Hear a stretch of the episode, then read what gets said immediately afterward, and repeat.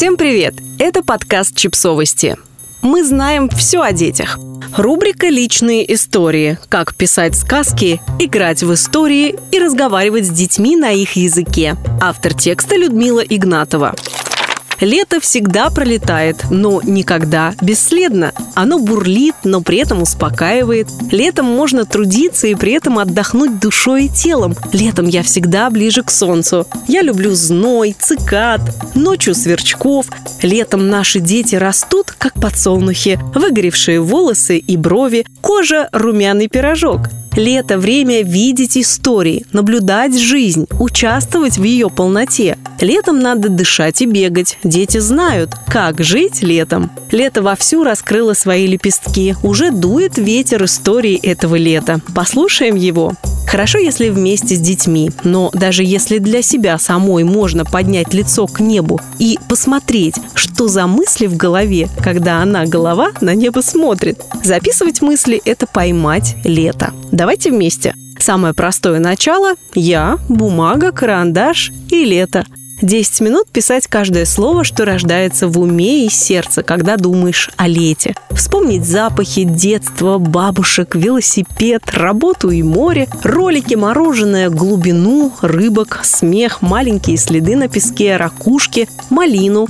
10 минут – это целый сундук воспоминаний и надежд, которым еще предстоит стать воспоминаниями. И в этих первых 10 минутах наедине с бумагой уже точно помашет рукой та история, которая напишется этим летом. История, которую можно сочинять вместе с детьми. История, которую можно прожить и запомнить. Мое лето почти сочинение на тему, только теперь можно писать сердцем. Игра, сюжет, персонажи – обычное дело для детей. Они играют в своей голове, играют друг с другом. Они почти всегда играют. Именно так растут и взрослеют через игру. А любая игра – это сюжет истории. Даже компьютерные игры базируются на каком-то сюжете. Все, что окружает нас, это цепочки событий, в которые мы вовлечены черпать из окружающего мира вдохновение для игры. Это естественно и органично для ребенка. Если мы хотим поговорить с нашими детьми на их языке, то нет ничего лучше, чем поиграть в историю. Мы с сыном часто это делаем. Придумываем на ходу небылицы, озвучиваем в сюжетно-ролевой игре какого-нибудь пирата или жука. Такого рода игры – кислород, которым дышат наши дети. Хоть нам эти игры не всегда нравятся, а они не должны нам всегда нравиться, потому что мы не дети, дети. И это не наш кислород. Но все же можно найти в них пласт для себя. Придумывать истории – это выход. Ведь даже у взрослых внутри живет маленький человечек, который умеет придумывать и быть беззаботным, и нарушать законы физики. Летать на газировке, например.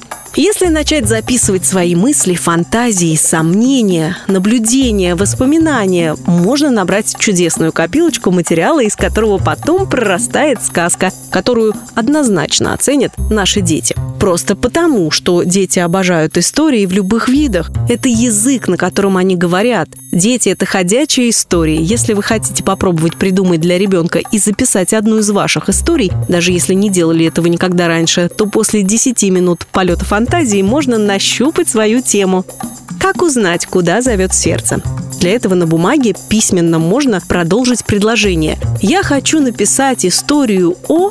Важно записать все, что придет в голову. Кто-то внутри нас, наш внутренний шептун, отлично все знает, только успевай записывать. Так начнет появляться летняя сказка для дочки или сыночка. Это волшебно, оно того стоит.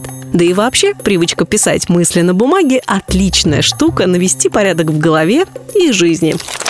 Подписывайтесь на подкаст, ставьте лайки и оставляйте комментарии. Ссылки на источники в описании к подкасту. До встречи!